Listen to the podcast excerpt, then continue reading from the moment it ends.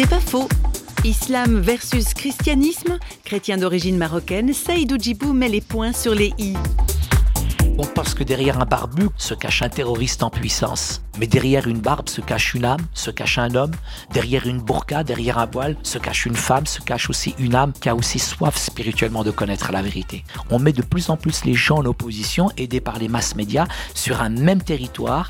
Il y a deux communautés qui se méconnaissent et qui s'affrontent.